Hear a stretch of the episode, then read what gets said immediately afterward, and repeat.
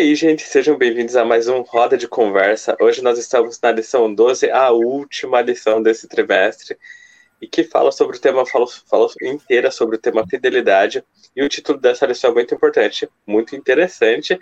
Mas antes da gente ir para lá, eu vou pedir aqui. Nosso convidado especial, se apresente, fale mais sobre você. Boa noite a todos, boa noite, Matheus, Christian, Elisa. Para mim é uma alegria estar com vocês aqui, né? Participar da lição dos jovens do Riacho Grande, que é a igreja mais bonita do Brasil, ou estou falando errado? Não, é verdade. Não, é sim, é sim. Pode falar, pode falar a verdade mesmo. A igreja muito bonita aí, né? Eu já estive aí algumas vezes e realmente é um lugar muito agradável. Inclusive, a Elisa fez contato comigo, porque creio que ela tinha visto a lição do Adventismo Vivo, né? E fez contato para participar com vocês. Fiquei muito feliz. E da última vez que eu estive aí no Riacho Grande, eu estava justamente com o Thiago, com o Thiago Helker, com o Timóteo Helker e com Anderson. Os quatro as, as lições do Adventismo Vivo, e ainda nem existia o canal na época, né? Então, a última vez foi exatamente nós quatro. E gostei, sempre gostei muito de ir na igreja de vocês. Que então, legal! Fica... Ah, que legal, gente. Ó, fica aí o convite para vocês irem lá e a gente faz um podcast junto. Já fica aqui, ó. Feito para vocês. Vai ser uma alegria. Aí, perfeito. E, gente, vamos lá, voltando para o tema da lição. Eu achei muito interessante o assunto. A gente passou o trimestre inteiro estudando sobre o tema fidelidade e eu achei incrível que a última lição tenha o título A História do Jovem Rico. E o Jovem Rico, assim, dando um contexto, acho que muita gente já escutou essa história. Se você não está familiarizado, eu vou dar um pequeno contexto aqui. Ele encontra Jesus, ele admira Jesus, ele reconhece Jesus, e aí quando ele pede para Jesus, né, tipo, pede para seguir Jesus, Jesus fala para ele: Ok, você quer me seguir?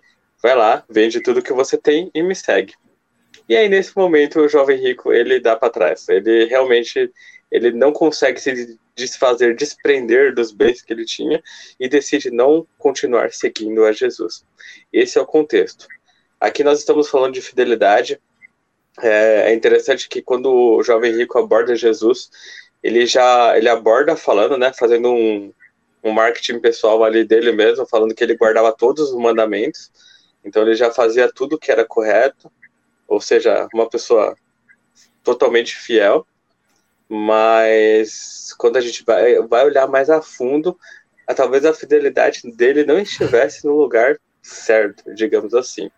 Então, para a gente desenvolver um pouco mais o tema, agora eu vou trazer perguntas, as perguntas para os nossos convidados para nós aqui presente. E a primeira pergunta que eu faço é: o que Jesus está pedindo para você entregar e com isso aumentar seu amor por ele e pelos necessitados? Oma, eu acredito que o que fica para a gente hoje é exatamente o que você falou. É a questão de sair do que a gente fala que tem que fazer e fazer, principalmente.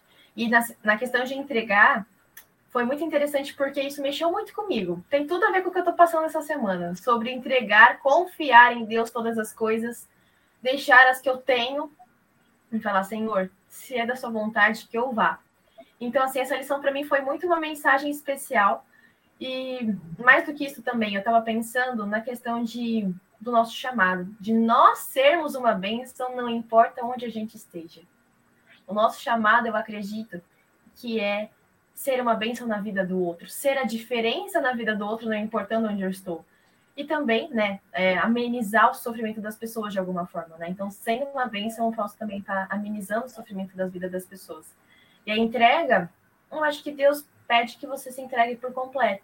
Então, todas as suas questões que são, sei lá, carreira, vida profissional, é, vida de relacionamento, tudo isso é para entregar na mão de Deus o que a gente via talvez da vida do jovem rico, que eram os bens materiais, às vezes não é só isso que Deus pede da gente hoje, mas também Ele pede o que a gente sente, o que a gente tem vontade de fazer, os nossos sonhos, os nossos medos, tudo. E muitas vezes não é fácil.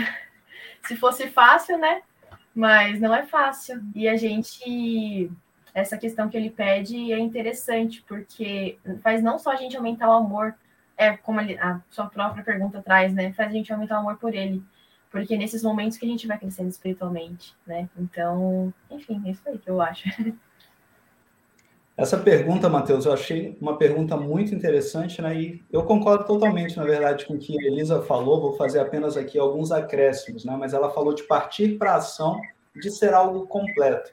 Muitas vezes a gente vê a história do jovem rico e a gente pensa, não, está aí alguém que obedecia, né? Obedecia os mandamentos de Deus, mas não amava Deus. Né? Obedecia todos os mandamentos, mas não amava Deus. E não é verdade. Era algo que não era completo, era uma obediência parcial. E o que Deus então nos pede? O que, que Deus está pedindo para entregarmos? Tudo. Não pode ser algo parcial.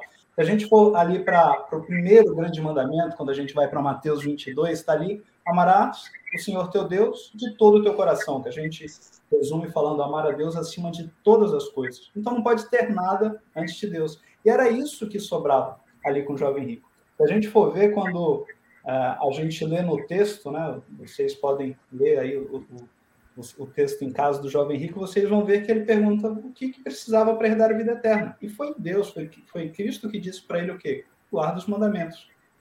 E quando ele, é, Cristo ele enumera os mandamentos, ele enumera cinco mandamentos. Ele não enumera seis mandamentos. Porque justamente havia o problema o quê? Com o sexto. Podem ver lá os mandamentos que são enumerados, né? E Jesus enumera cinco e depois ele fala: ainda te falta uma coisa. Ele não falou, você já me obedeceu perfeitamente. Falta agora você mudar os, alguma coisa no seu sentimento. Ele fala: não, ainda falta uma coisa para obediência. E é o quê? Vai, vende que tens e dá aos pobres. E qual foi o mandamento que Cristo não citou? Justamente o não cobiçarás. Ainda faltava algo para ele. E trazendo para a nossa vida, porque a gente pode pensar assim, bom, mas a história do jovem rico não tem nada a ver com a minha história porque eu não tenho dinheiro, não tenho essas posses, eu não vou ser apegado ao dinheiro. Mas a gente pode ser apegado ao dinheiro mesmo sem ter dinheiro. E eu queria terminar aqui a minha intervenção falando, um, lendo um texto de Ellen White, que eu acho muito interessante, para percebermos como Deus sempre vai provar todos os aspectos e ver se há inteireza em todos nós. Em Desejado de Todas as Nações, ela diz assim: a Mateus em sua riqueza, como a André, André e Pedro, em sua pobreza, a mesma prova foi apresentada. É, diz assim: no momento do êxito, quando as redes estavam cheias de peixe, mais fortes eram os impulsos do viver anterior, Jesus pediu aos discípulos junto ao mar que abandonassem tudo pela obra do Evangelho. Assim, toda pessoa é provada quanto a seu mais forte desejo. Então, eu acho muito interessante. Aqueles pescadores eram homens pobres, mas eles foram testados, porque quando eles encheram as redes de peixe, as redes estavam cheias de peixe. Jesus foi um momento que Jesus falou: deixa tudo e me segue. E todas as pessoas vão ser provadas também. Então, acho que o que cabe para a gente, o que, que é que a gente ainda tem colocado no lugar de Cristo? O que, que falta ainda para a gente ter uma obediência completa a Deus? É isso que, é, variando aí de cada pessoa, é isso que Jesus diria. Uma coisa te falta e é isso que ele está pedindo para que nós entreguemos a ele. Uhum. É, eu gostei das duas colocações que vocês é, falaram. É engraçado que quando a gente analisa principalmente a história do jovem rico, ele conhecia os mandamentos de Deus, mas ele não conhecia o Deus que tinha escrito o próprio mandamento, né? os próprios mandamentos. E se a gente for ver, eu, eu gosto muito porque nessa lição, é, a gente teve a lição de Abraão também, que está aqui no canal do YouTube, a gente acha grande, que fala sobre é, aquela questão de Ló e Abraão, né? Porque assim, é, Abraão falou assim: ó, ó se você for para a direita, eu vou para a esquerda. Né? Se você for para a esquerda, eu vou para a direita. Não importa, né? O Senhor ele, ele fez a promessa para mim, ele me prometeu, né? Só que Ló ele visou o quê? O lucro, né? Ele visou a terra onde que tinha é, grandes coisas, né? Só que ele esqueceu de um ponto muito importante, que era a questão espiritual. É, eu vou falando aqui, mas acho que já complementa tal, talvez a segunda pergunta. Paulo ele, ele, ele fala uma coisa muito interessante, porque nós teríamos que matar o nosso eu todos os dias. Mas como assim matar o, o nosso, o nosso eu todos os dias? É nos renegando todo dia, deixando que Cristo viva em nós, né? E assim como ele fala lá em Gálatas, né? Já não sou eu mais quem vivo, mas Cristo vive em mim, né? A vida que eu vivia na carne, hoje eu vivo na fé, né? Pelo, pelo Filho de Deus que me salvou e se entregou por mim, né? Então, além de nós entregarmos tudo ao Senhor, né? Nós não devemos pensar igual o, jovem rico pensava, né? Porque Jesus falou assim para ele, ó, depois de você dar todas as suas coisas, você vem e segue-me, né? Ele estava pedindo para ele seguir. e automaticamente, quando Cristo falou isso, ele já é, renegou né, o chamado que Cristo tinha para ele. Né? É algo para a gente pensar, né? Será que, de algum modo, nós estamos é, renegando coisas ou negligenciando a palavra de Deus? Eu acho que é algo até para a gente pensar, né? Sim, exatamente. Eu vou quebrar um pouquinho os padrões aqui. Normalmente quem está mediando não, não responde as próprias perguntas, mas eu não consegui não comentar. É, foi exatamente o, o, quando eu fiz essa pergunta, eu estava pensando no que o Hilton comentou. É, o chamado, às vezes a gente olha para a história do jovem rico e realmente pode pensar, ah, mas não tem nada a ver comigo. Não, tem sim, porque o chamado que Jesus fez para todos eles é o mesmo chamado que Deus faz para mim e para você hoje, sabe? É, da mesma forma que para Pedro foi, ah, larga tudo e me segue. Aí eles tinham que largar o trabalho deles lá, quando estava no, no melhor momento. Para o jovem rico foi, ah, vende tudo que tem e me segue. Entende? Para mim e para você, é, é exatamente esse pontinho, é tipo, entrega a sua vida entrega tudo que você tem, tudo que você ainda está ainda tá segurando aí com as suas forças e me segue. Não é diferente, é o mesmo chamado que Jesus fez para os discípulos, é o mesmo chamado que Jesus fez para as pessoas antes, né? Por exemplo, Abraão, como o Cris comentou, maravilhoso essa, essa colocação. Basicamente, o chamado para Abraão foi esse. Deus ap apareceu para Abraão no sonho e falou: é, larga aí sua, a sua terra, a casa que seus pais moram, e vai para onde eu vou te, vou te mandar. É, é, ó, você vê, é outra forma do larga tudo e me segue, entende? Mas não larga tudo no sentido de que você não possa ter nada, mas tipo, entrega tudo que você tem nas mãos de Deus. E aí, ó, agora terminando a parte da. Eu respondi a pergunta que eu mesmo fiz aqui, gente. Mas antes da gente partir para a próxima pergunta, você sabe o que eu vou falar agora. A gente está aqui falando de seguir a Deus. E seguir a Deus também tem a ver com entregar a mensagem, espalhar a mensagem para mais pessoas. Eu já falei isso aqui antes. Se você já tem assistido os nossos vídeos, você sabe. Mas hoje em dia, gente, com a internet, ficou muito mais fácil falar de Jesus. Sabe por quê? Quando você dá um curtir aqui no vídeo, quando você compartilha esse vídeo com outra pessoa, você está falando de Jesus através desse compartilhamento, através dessa ação. Quando você deixa seu comentário aqui embaixo, a gente pode crescer junto, compartilhando a experiência um dos outros. Então, a igreja de Deus, a família de Deus, se conecta muito mais facilmente. Eu não estou vendo você aí, que está aí do outro, outro lado assistindo. Eu posso não te conhecer, a não ser que você faça um comentário embaixo, entende? E a gente pode começar a trocar mensagens, ideias e se conhecer melhor e crescer juntos em Cristo. Então agora é o momento, gente. Se você tá aí gostando do conteúdo que a gente tá fazendo, do que a gente tá falando, curta esse vídeo, deixa seu comentário aí ou guarde seu comentário para o final, se você estiver esperando para saber mais, para conhecer mais, porque isso é muito importante para todos nós crescermos. Não crescermos como um canal no YouTube, crescermos como a família de Cristo. Então vamos lá, gente. Agora partindo para a segunda parte, segunda pergunta, que aí foi o, a armadilha que a gente já conversou um pouquinho e que o jovem rico estava. Como podemos evitar a armadilha de sermos religiosos sem termos um, um relacionamento real com Cristo? Olha, Má, é, o que eu diria, né, seria a, a resposta está dentro da própria pergunta, né? É ter um relacionamento de verdade com Cristo. Mas é interessante porque quando a gente fala sobre entregar tudo de si, às vezes não é fácil. Então eu acredito que que a gente tem que pedir para Deus é força, é discernimento, é que a gente realmente possa. Porque essa religiosidade, a gente pensa muito no fazer, fazer, fazer e na sua vida não ter isso, né? Mas a gente também, nesse sentido da gente não querer aceitar um chamado de Cristo, também existe. A gente pode ter um relacionamento, né? Mas nesse caso, né, pensando, eu acredito que é buscando Deus e pedindo constantemente para que a gente possa estar ligado a Ele. Eu acredito que a oração também é um meio interessante, porque a oração ela conecta a gente com Deus no sentido de não que a minha vontade vai ser, vai ser prevalecida nisso tudo, mas que a nossa oração faz com que a nossa vontade entra em harmonia com a vontade de Deus. Então, para aceitar o chamado, eu acho que isso é importante. E também a questão de a vontade de Deus vai se fazer presente na nossa vida. E não tem como a questão da religiosidade não ser uma coisa acontecer, né, sem ser uma realidade na nossa vida, né? Viver uma vida de entrega. Então, eu acredito que a vida de oração, pedir a presença de Deus sempre, pedir para que Deus mostre para a gente, mesmo quando a gente não quer ver, né? Deus dá uns tapas na nossa cara, às vezes é importante para a gente acordar. Eu acordei bastante com essa lição. Mas, assim, eu acho que é interessante para a gente pensar. Porque... Legal, Elisa, isso que você falou, eu acho interessante você destacar, falar da oração, porque, no fim das contas, o que tem que ser feito é a vontade de Deus e não a nossa vontade. Então, a gente tem que buscar a vontade de Deus. E a oração, ela tem esse intuito. A gente não ora tentando convencer Deus de alguma coisa. Como que eu vou convencer Deus de algo? A gente ora para que a gente entre em harmonia com a vontade de Deus. A gente lê a Bíblia para a gente conhecer a vontade de Deus.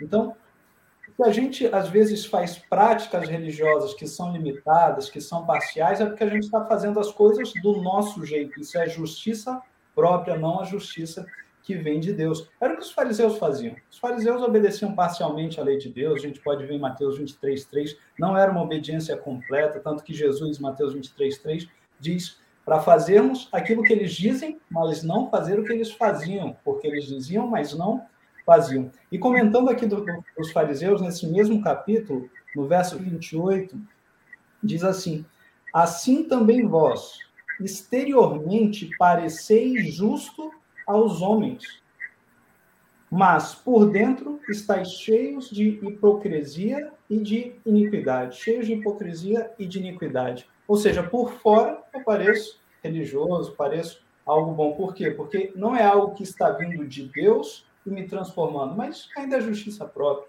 É algo que vem de mim, vai ser limitado. Eu complemento isso aqui lendo um texto de Ellen White, em que está em Conselho sobre Regime Alimentar, livro que vale muito a pena. Ela diz assim: o que Cristo opera no interior será manifesto no exterior. Esse é o caminho. E ela diz: sob os ditames do intelecto convertido. O plano de iniciar, o plano de iniciar pelo exterior e procurar operar interiormente tem sempre falhado e sempre falhará. Olha só. Então, se a gente começa querendo começar pelo exterior, isso não vai dar certo. Eu não estou dizendo assim, mas nem perto que a obediência não deve é, é secundário. Não. Isaías 59 fala que os nossos pecados fazem separação entre nós e Deus. O que eu quero dizer é que não tem que ser algo exterior do que do jeito que você pensa, a sua justiça, mas é você ir ali, ler a Bíblia, procurar saber a vontade de Deus, orar para que a sua vida seja feita não como você quer, mas como Deus quer, e daí sim, a partir disso, partir uma obediência. O cumprimento da lei é o amor, que a gente deve manifestar o amor. Aí sim, as obras fazem sentido. E o que a Bíblia diz, nós amamos porque ele nos amou primeiro. É impossível nós manifestarmos amor se isso não começar primeiro em Deus. Então a gente precisa inverter o sentido. A gente precisa entender o amor de Deus para que a gente saiba o que é amar. E começando aí, no interior, certamente que a gente vai ter uma mudança realmente de acordo com a vontade de Deus. Até nessa pergunta 2, é, Jesus ele gostava até de responder até para os próprios fariseus, doutores da lei, e para os que eles ensinavam, respondendo uma pergunta com a própria pergunta, né? Então, é só ter um relacionamento diário com Cristo mesmo, né? É, e às vezes, na nossa vida mesmo, nós estamos é, inundados com a cegueira espiritual, né? Paulo lhe diz ali pro, é, lá em Gálatas, que ele diz que está sendo pregado um evangelho estranho, né? Mas que evangelho estranho é esse, né? é, muitos dos, dos, judeus ali, eles estavam mostrando para os gregos ali, o pessoal da Galácia, né?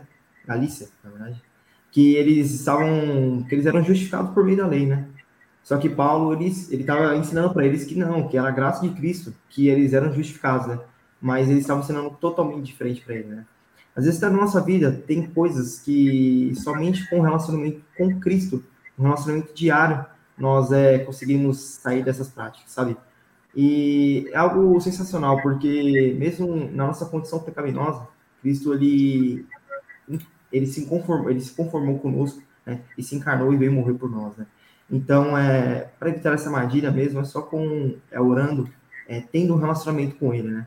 O Mate ele, ele falava muito do, de Enoch, né? Enoch vivia Viveu uns, agora não, eu esqueci quantos anos ele viveu, mas ele vivia com Deus. Né? Então era como se fosse um amigo dele ali, né? Ele andava com Deus, era todo dia. Eu acho que era, era o dia inteiro né, que falava com Deus. Né? Então o relacionamento com Deus é algo diário, né? É, não só de dia, de tarde, de noite, mas tem que ser a oração deve ser uma, algo constante na nossa vida. É, ô Cris, você falou de Enoch, não, não tem como não falar. É, realmente, eu adoro a história de Enoch, gente, porque eu acho maravilhoso como que a Bíblia retrata isso. Tipo, a Bíblia não fala assim, ah, Enoque, ele orava não sei quantas vezes ao dia, ou ah, Enoque oferecia não sei quantos sacrifícios, ou ah, Enoque fazia tais boações. A Bíblia, a Bíblia fala, e Enoque andou com Deus por, eh, se eu não me engano, foi mais 200 anos, né? Porque ele viveu, foi relatado aqui até 300 e pouquinhos anos que ele teve. E andou com Deus até o momento que Deus levou ele para o céu, sabe? Então, tipo, é, é, muito direto, assim, né? Eu fico pensando, eu tento olhar para minha vida e pensar assim, me colocar no lugar nessa frase, né? Imagina, e Mateus andou com Deus por toda a sua vida, sabe? E aí Deus levou Mateus para o céu, entende? Com certeza. Ô, Matheus, olha, eu gostei, né, falar. você tinha falado, eu tinha até pensado em fazer uma intervenção, que você falou que não podia participar, né? Eu queria hum. ouvir, aproveitar os momentos com você, mas agora eu queria pedir, eu posso ler mais um texto aqui? Claro! Com certeza. Vou, se vocês vão me chamar de novo, eu queria compartilhar esse texto aí com vocês e com os jovens do, do, do Riacho Grande, porque é um texto muito especial para mim. Esse texto nessa questão de ter um relacionamento com Deus foi quase deu um estalo assim. E guarde aí, está em caminho a Cristo na página 47. Eu vou ler só um trechinho. Esse capítulo inteiro vale muito a pena. Mas como estabelecer uma relação com Deus? E Ellen White, depois de comentar sobre isso, ela comenta essa parte que eu deixei por muito tempo no meu celular. Ela diz assim: O que deveis compreender é a verdadeira força da vontade. Este é o poder que governa a natureza do homem o poder da decisão ou de escolha. Tudo depende da reta ação da vontade. O poder da escolha deu Deus ao homem, a ele compete exercê-lo. E aí ela diz assim: Não podeis mudar o vosso coração, não podeis por vós mesmo consagrar a Deus as vossas afeições, mas podeis escolher servir. Eu, isso aqui eu acho muito interessante, porque normalmente quando a gente trata disso, de um relacionamento real com Deus, a gente quer sentir algo, a gente quer se sentir consagrado. E fala, eu vou me consagrar a Deus, mas o texto fala, não podeis mudar o vosso coração, você não pode se consagrar a Deus. E eu queria aproveitar para ler esse texto, para justamente alertar para que a gente não gaste energia naquilo que não é o nosso papel. Não é o meu papel me consagrar a Deus, é Deus que vai fazer essa obra. O texto fala o que você pode fazer é escolher servir. Independe de sentimento, independe do que você está falando. Você fala, Deus falou para eu fazer isso, obedeço. É o que faltou para o jovem rico. Obediência é relacionamento com Deus. Relacionamento com Deus se dá com, com obediência. Com a desobediência, o relacionamento é com outra pessoa, é com Satanás. Então, que a gente saiba isso. Escolha, é uma escolha. Deus nos dá o livre-arbítrio. Escolha em cada coisa fazer tudo segundo a vontade de Deus. E Deus vai operar o querer e o efetuar na nossa vida. Aí. Perfeito, gente. Nossa, é... quando a gente termina. Eu ia falar terminar a lição, não, ainda tem mais uma partezinha, mas quando a gente termina a discussão assim com chave de ouro, né? Então, gente, eu vou aproveitar esse momento e já dar sequência para o próximo. para nossa próxima parte que você já conhece. Então, editora, pode rodar a vinheta. Momento Fala aí! Gente, esse é o momento do Fala aí. Se você acompanha a gente, você já conhece. Se você ainda não conhece, eu vou te explicar. A gente resume toda essa lição, todo esse aprendizado que a gente teve em uma palavra. Então você escolhe uma palavra que para você diz tudo que essa lição quis, que, quis comunicar. É, eu tava com uma palavra, vou começar aqui, né? Tava com uma palavra em mente e, mas depois do comentário do Cris não teve como. É, eu vou trocar minha palavra, minha palavra vai ser Enoque. E aí, Enoque, exatamente por causa do Enoque da Bíblia, é exatamente isso que, que eu vejo nessa lição, sabe? Me toca muito a história de Enoque, a questão de andar com Deus. Eu sempre fico pensando o que significa esse andar com Deus, sabe?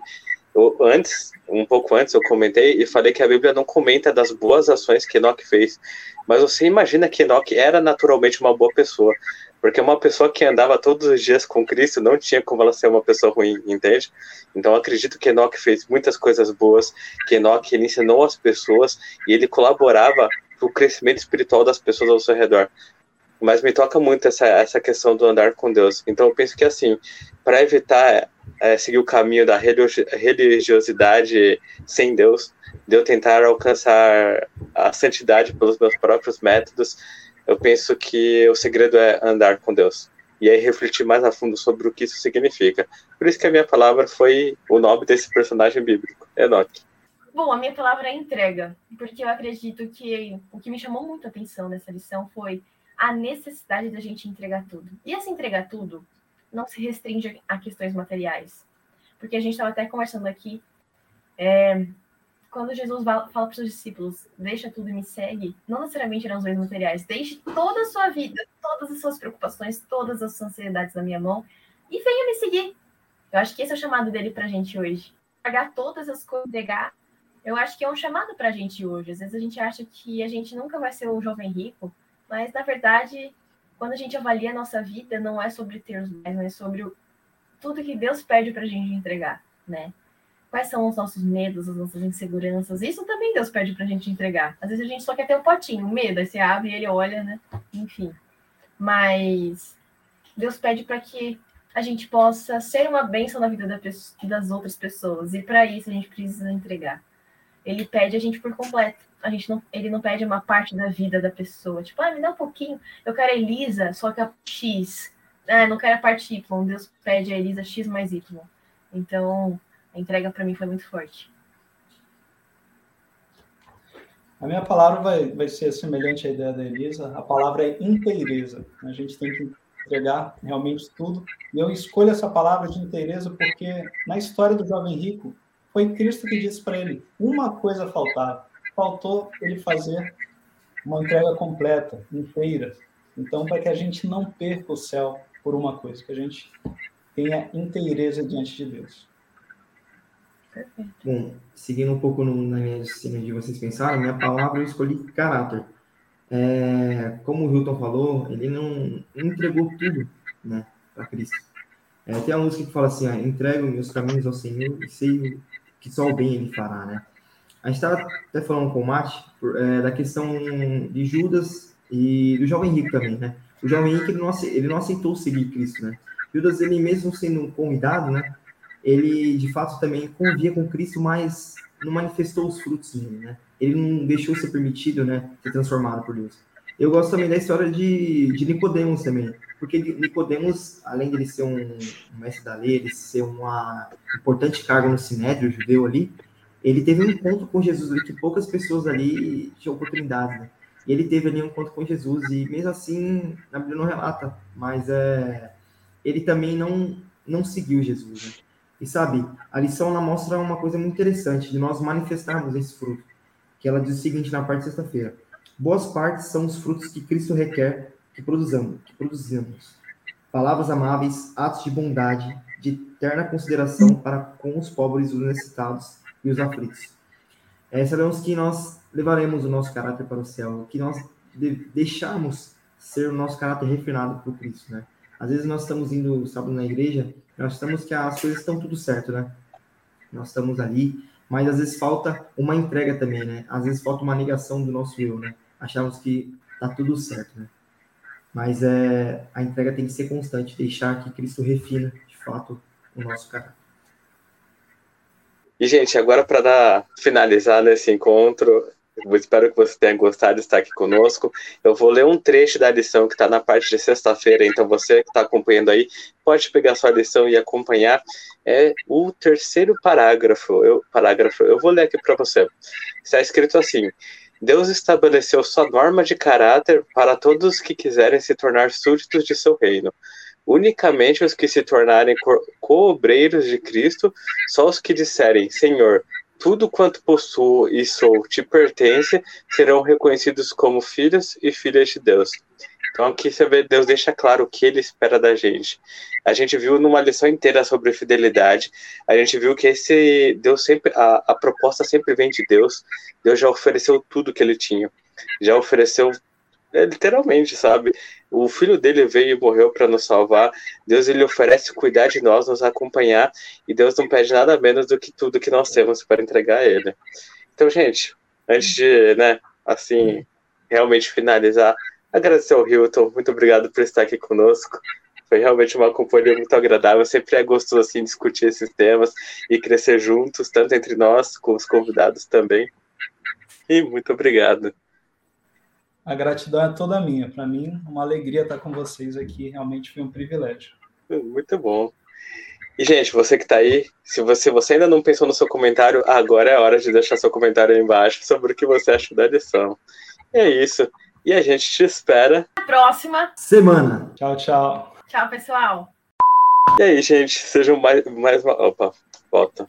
Deu uma travada. Ah, eu... Olha, eu queria que meu gato ficasse quieto, mas ela não tá com nada. E travou de novo. Tem um cabo aí? Olha lá, é.